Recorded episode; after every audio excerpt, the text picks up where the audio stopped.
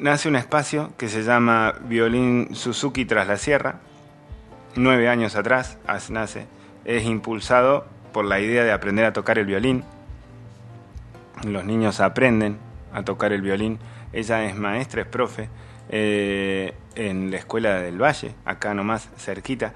Forman parte de un pequeño, un grupo, formaron parte de un, un grupo, formaron un grupo de pequeños violinistas, en principio niñas, ¿no? Y, y acá están, tocando, eh, pequeños niños violinistas.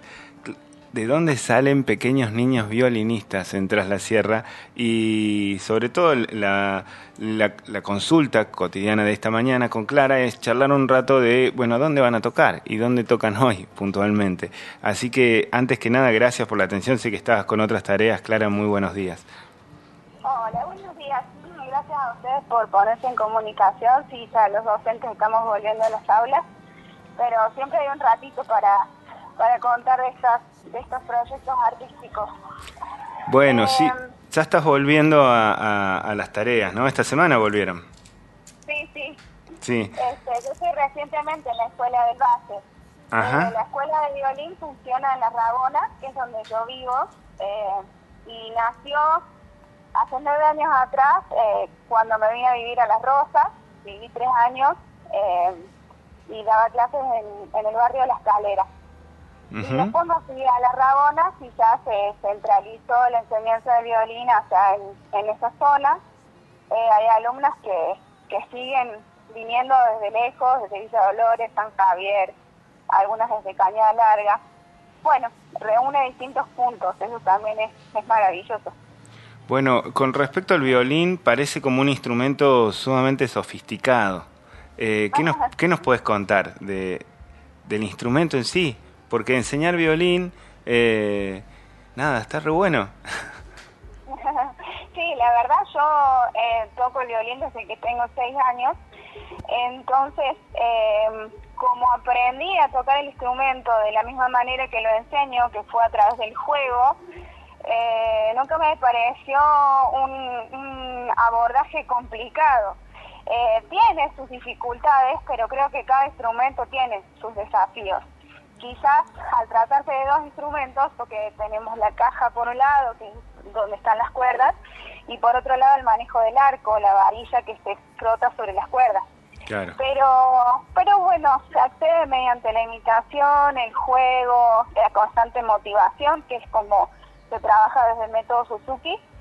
Y enseguida las niñas, digo niñas porque en este caso son todas nenas, son alrededor de 19 nenas que, que están estudiando violín eh, empiezan a hablar el instrumento, lo hacen propio. Eh, es increíble el proceso, como, como ellas eh, empiezan a sacar canciones que les gusta o, van sacando las canciones del repertorio y las van aprendiendo este, con mi ayuda, pero mucho de voluntad propia. Sí, 19 niñas tenés en el grupo armado, son un montón, son un montón. Eh, tienen entre 4 años, la más pequeña tiene 4 años y la más grande tiene 12. Fua. Así que son niñas. ¿Arrancaste con esta idea de armar grupo de chicos o se fue dando así? ¿O algo que vos generaste? Mira, yo como te digo, fui alumna Suzuki desde pequeña, después me formé, hice, la, digamos, las maestrías en pedagogía y en filosofía del método Suzuki. Al principio se tenían que hacer en Buenos Aires, ahora ya se pueden hacer en Córdoba. Y yo soy de la zona de las Sierras Chicas. Eh, con, con mi familia habíamos fundado una escuela de música en Saldán y cuando me vine a vivir acá, eh, la idea era poder trasladar esa oportunidad de aprendizaje a las escuelas rurales públicas, no armar una escuela privada. De hecho, lo sostuve mucho tiempo, estuve trabajando en escuelas rurales en la zona de la Pampa de Pocho. Pero bueno, empezaron a golpearme la puerta pidiendo clases particulares y es como que el proyecto tuvo continuidad acá porque porque me vinieron a buscar para que diera las clases de violín. Mirá, mirá qué bueno. Eh, o sea, aparece, a veces hablamos acá acerca de algunas, algunas formas del arte que requieren como un grado de sutileza, ¿no? Como un grado de parar la pelota, generar silencio.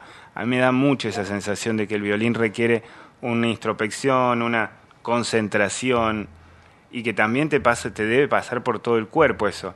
Es también una manera de educar en todas las otras artes, ¿no? Enseñar con un grupo de niñas a, a parar, a hacer silencio y escuchar. Absolutamente. Yo siempre hablo con las familias de la importancia que tiene eh, en este momento que vive nuestra infancia, nuestra, nuestros adolescentes, de la cultura de, las pantallas, que es una herramienta súper útil, pero hay que saber utilizarla. Lo que genera es como una cultura del ya, de la inmediatez, de, la cosa que es alucinante y fácil a la vez. Cualquier instrumento no ofrece eso, sino todo lo contrario. Eh, como vos decís, escucha, introspección, perseverancia para poder lograr lo que me imagino lograr sobre el instrumento, van a pasar muchos días y mucha práctica. Entonces ahí está el desafío de la voluntad. Cómo lograr que el niño, por propia motivación y no por una obligación, eh, tenga la perseverancia y la voluntad de la práctica. Tal cual. Eh, sí, eso es maravilloso y es una forma de educar también para la vida, porque e-, esa formación le sirve después para cualquier cosa que se proponga hacer. Muy, muy, muy, muy interesante. Bueno, van a andar por, por la zona del Alto, van a andar por la Casa Grande, eh, hoy. Esta tarde sí van a estar tocando las nenas, nos vamos a reencontrar porque estaban de vacaciones y ni bien les avisé, ya a ocho levantaron la mano que iban a estar presentes hoy. Qué lindo. ¿Qué, y hay así como algunas algunas tocadas que hacen en conjunto, se juntan así como banda también, como coro. Mira, eh, el año pasado empezamos a funcionar, estamos trabajando en Tierra Libre, eh, eh, digamos en conjunto con, con profes que dan otros instrumentos. Tierra Libre es un espacio que está en la Rabona, sobre la ruta.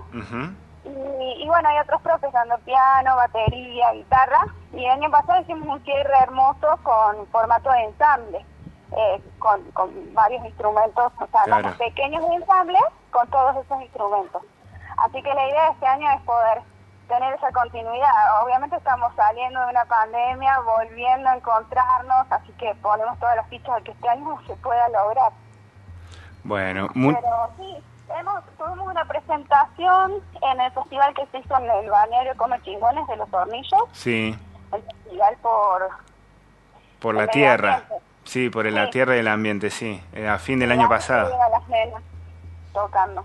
Ahí la Monse, ¿Qué, ¿qué lugar la música que va ocupando en todo Tras la Sierra, no? Vos me decías que venías de las Sierras Chicas y, y llegabas a Tras la Sierra hace, cuando ¿Nueve años? Perdón, no escuché la última parte. No, ¿qué, qué, lugar ocupa la música en todo este valle de Tras la Sierra? Vos venís igual de Córdoba, ¿no? del otro lado, de las Sierras Chicas. Sí, ah. yo creo que ha ido en, aumento. Yo empecé a dar clases de violín en la zona cuando tenía 17 años. Eh, doña Jovita, José Luis Serrano, eh, abrió su primera escuela de música de método Suzuki en Villa Dolores. Y tenía que traer profes de Córdoba porque no había profes capacitados quizás para trabajar. El método Suzuki trabaja con la primera infancia, desde los 3, 4 años. Así que ahí fue el primer vínculo con la zona, porque viajaba, viajaba todos los sábados para dar clases en Villa Dolores. Y después ya decidí, este, años después, venir a vivir a la zona y noté siempre ese constante avance en cuanto a gente que va llegando y aporta mucho desde lo musical y lo, cultural al, lugar. Sí, sí, justo hablábamos esta mañana temprano de eso mismo, ¿no? De que la música es tocar con otros. Hacer música es básicamente tener la capacidad de poder tocar con otros. Exacto, es un lenguaje. Es un lenguaje. Exactamente. Bueno, no, nos encontramos esta tarde en la Casa Grande. ¿A partir de qué hora más o menos? ¿Que va a estar ahí en martes? Hoy, ¿Hola? hola, Hoy, hoy nos encontramos entonces, hoy miércoles, ¿a partir de qué hora más o menos? Y creo que abre Moteyucas el martes y no sé, creo que a las ocho y media más o menos estarán tocando las niñas. Mm, claro, hoy está Moteyucas también, está la muestra de Gabriela Carreño. Eh, y se viene también una, una serie de, de, otro tipo de funciones, pero van a estar eso y van a estar juegos de ayer, hoy y siempre. Así que eh, el que se quiera arrimar también. Tenemos los nombres de las chicas, no sé, algunas por lo menos de las que van a estar. ¿Querés mencionarlas o las encontramos acá directamente? Sí, voy voy de la más chiquita a la más grande. Dale. Eh, la más pequeña, Lila, después va a estar Pía, Alba, Mica, Mica Pérez, Micaela, eh, eh, Rebeca y, Ámbar. No me quiero olvidar de ninguna. Lemun Lois, exactamente. Sí, no te olvidaste ninguna. bueno. Este, bueno, y la verdad que súper agradecido por, por la invitación. Es muy lindo lo que se está generando en este espacio, donde llegan las invitaciones y es muy lindo que que se generen espacios así para la cultura y para la infancia. Así que eh, un aplauso también para toda la organización. Para todos los titiriceres y la casa por la ventana.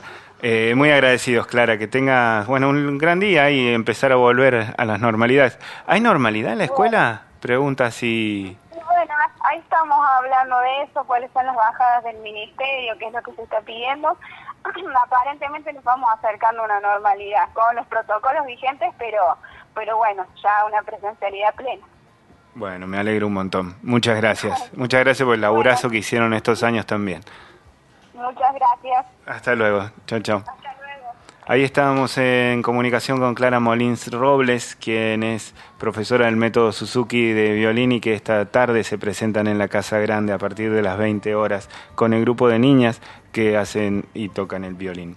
Eh, agradecidísimos también por la charla. Justo hablábamos de música, ¿viste? Y empieza todo a mezclarse con eso. Vamos y venimos, que vamos a hablar de teatro.